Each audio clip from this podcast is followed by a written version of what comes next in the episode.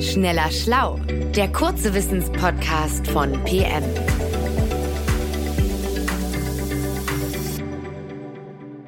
Hallo und herzlich willkommen zu Schneller Schlau. Mein Name ist Sebastian Witte und ich spreche heute mit Martin Scheufens. Hallo Sebastian. Hallo Martin. Heute möchte ich mit dir gern über unser Sonnensystem reden und zwar über einen Planeten, der unter allen anderen heraussticht und zwar der Saturn. Er ist ja berühmt für seine Ringe, aber nochmal nachgefragt, warum hat der Saturn überhaupt Ringe und andere Planeten nicht? Das ist eine spannende und hitzig diskutierte Frage in der Astronomie, aber erstmal muss ich mit einem Irrtum aufräumen. Der Saturn ist gar nicht der einzige Planet im Sonnensystem, der Ringe besitzt. Alle vier Gasplaneten haben welche. Allerdings sind die Ringe von Jupiter, Uranus und Neptun schwächer und sie bestehen aus dunklerem Material, deswegen kann man sie auch schlechter sehen. Die Ringe des Saturn hingegen, die sind sehr hell, sie leuchten gut und sind daher selbst von der Erde aus sichtbar. Okay, wow, das äh, war mir gar nicht bewusst. Und ähm, woraus bestehen nun die Ringe des Saturns? Vor allem aus Eisbrocken und Gestein. Manche von diesen sind ja nur Staubkörner und andere sind richtig große Felsen, mehrere Meter groß. Von weitem sieht es aus wie ein großer Ring, aber wenn man näher heranfliegt, dann zeigt sich, dass es eigentlich viele Ringe sind, die eine Scheibe bilden. So ähnlich wie so eine Schallplatte mit so unzählig feinen Rillen ist das dann. Das ist aber eben eine gigantisch große und hauchdünne Schallplatte. Denn der Durchmesser von diesen Ringen, das ist eine Million Kilometer, aber sie ist nur 10 bis 100 Meter dünn, diese Platte.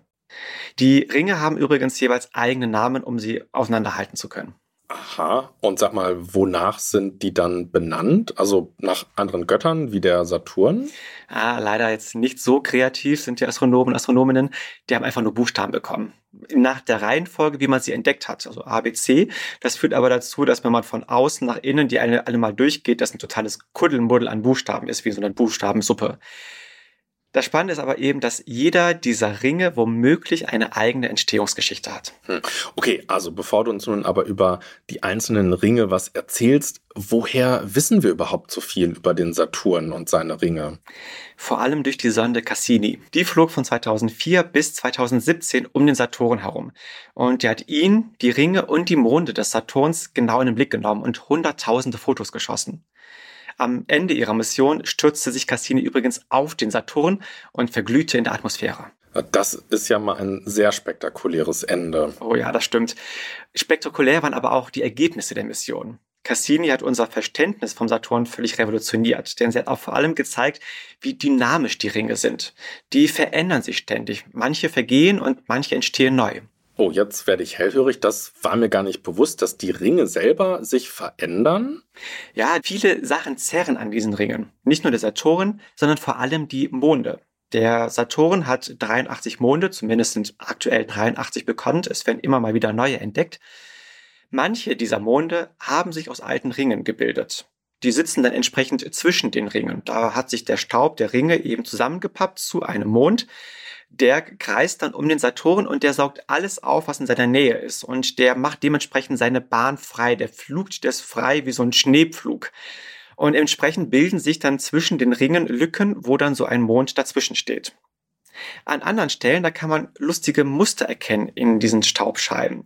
Da versucht sich der Staub auch zu einem Mond zusammenzupappen, ist aber noch nicht so richtig fertig geworden. Der ist noch nicht so richtig, hat sich noch nicht richtig gebildet, dieser Mond.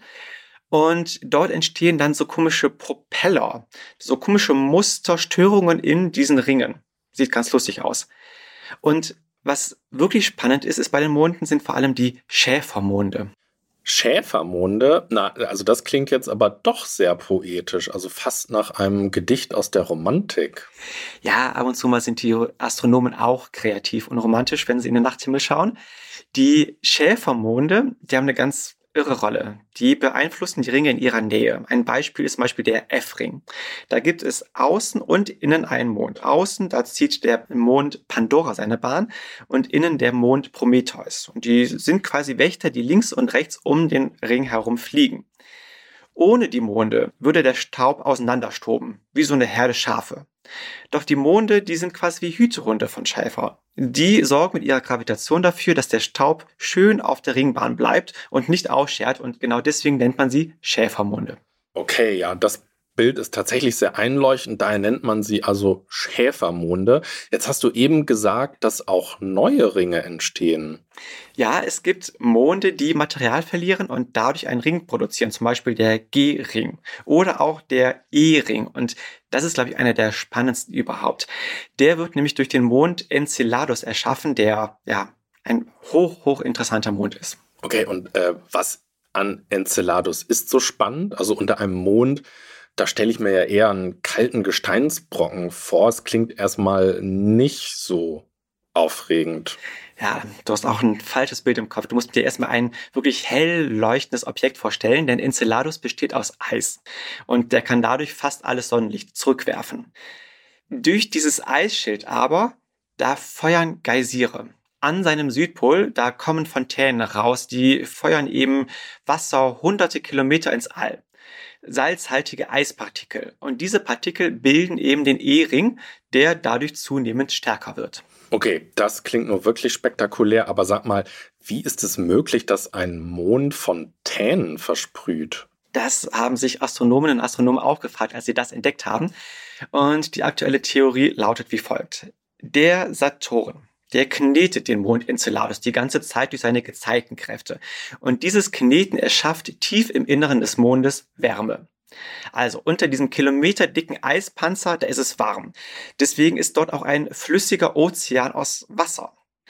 Und es gibt wohl auch heiße Quellen. Die könnten bis zu 200 Grad Celsius heiß sein. Und diese Wärme dringt eben aus dem Inneren nach außen, erwärmt zuerst diesen Ozean und lässt dann das Wasser in Fontänen durch die Spalten des Eispanzers schießen. Und eben nicht nur das. In den Fontänen hat man auch organische Substanzen entdeckt. Womöglich haben die sich an den heißen Quellen gebildet. Das wäre eine Sensation. Wenn diese Theorie stimmt, dann ähnelt Enceladus mit seinen heißen Quellen der frühen Erde, als damals das Leben auf der Erde entstand. Deswegen würden Astronomen und Astronominnen liebend gern einmal dorthin fliegen und nachschauen, ob es eben nicht nur organische Moleküle in diesen heißen Quellen tief unten im Meeresgrund gibt, sondern ob es dort auch Leben gibt. Irre. Also, dass es dort draußen im Weltraum womöglich Leben gibt, das war mir tatsächlich bewusst, aber ich hätte nicht gedacht, dass neben der Erde noch anderswo in unserem eigenen Sonnensystem Leben existieren könnte und dann noch auf einem Mond, also nicht auf einem anderen Planeten. Verblüffend. Aber sag mal, wäre es denn möglich, dass man da auch irgendwann mal nachschaut? Also Menschen könnten da wohl nicht hinfliegen in absehbarer Zeit. Die Strecke ist einfach viel zu weit. Aber es gibt tatsächlich konkrete Überlegungen, eine Sonde zu Enceladus zu schicken. Diese Sonde hätte allerdings eine wirklich sehr komplizierte Aufgabe vor sich. Die müsste sich zuerst durch den Eispanzer durchbohren und ist viele Kilometer dick. Dann müsste sie durch das Meer schwimmen unten drunter bis zu den heißen Quellen, dort nachschauen, ist dort Leben, müsste das Leben auch entdecken, was gar nicht so einfach ist. Man weiß ja gar nicht, wonach muss ich genau Ausschau halten. Und wenn sie dann was gefunden hat, dann muss sie ihre Information durch den Eispanzer zur Erde schicken. Also bis das klappen wird, bis man eine Sonde entwickelt hat, die all das kann, das wird sicherlich noch einige Jahre dauern, aber es ist tatsächlich konkret in Planung und das könnte in den nächsten Jahren tatsächlich passieren. Hm, verstehe. Also dann äh, hoffe ich mal, dass ich das Glück habe, da noch Zeitzeuge sein zu dürfen, wenn es soweit ist.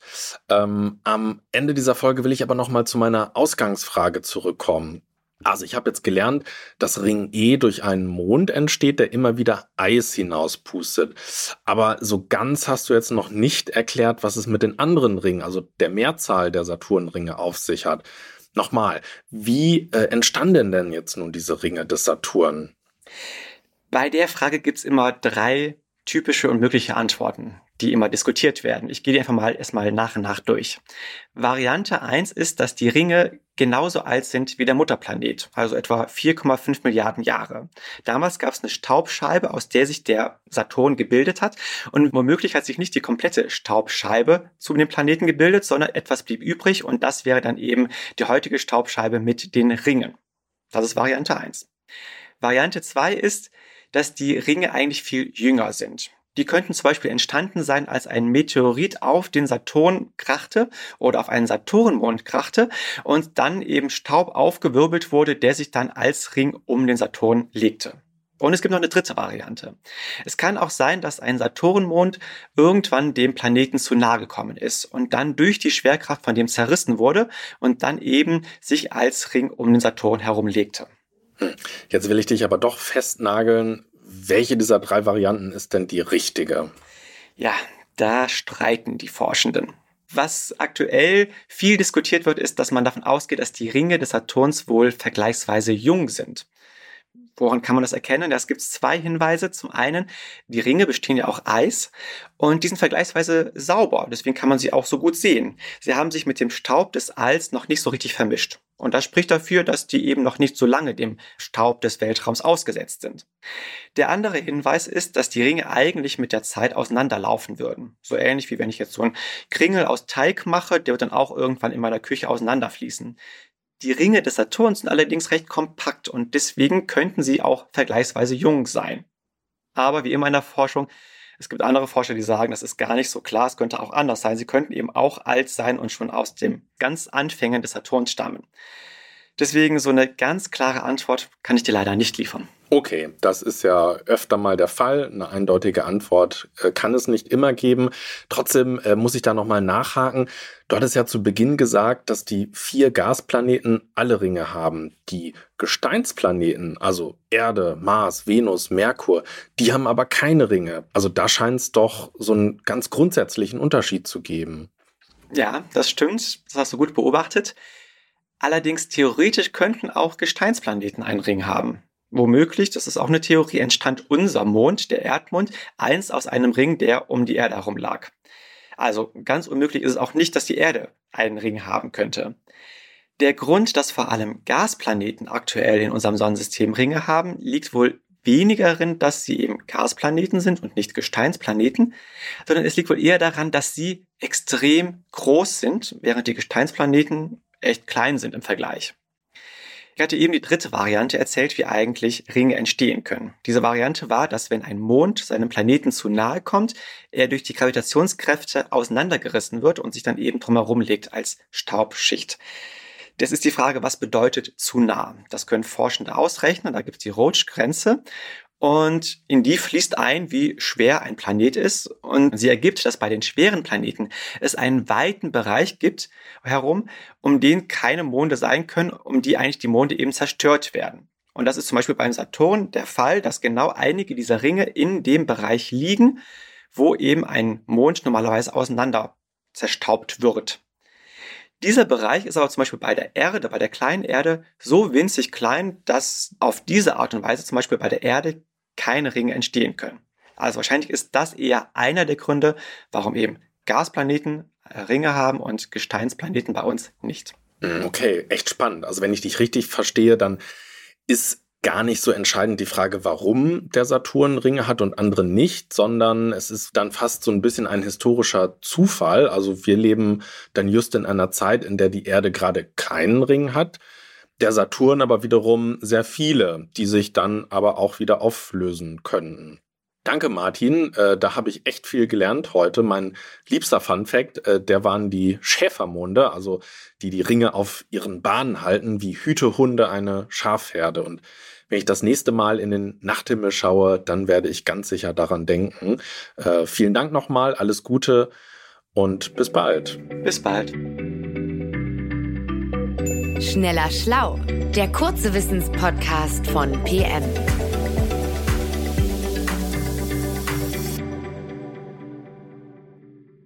Dieser Podcast ist eine Produktion der Audio Alliance.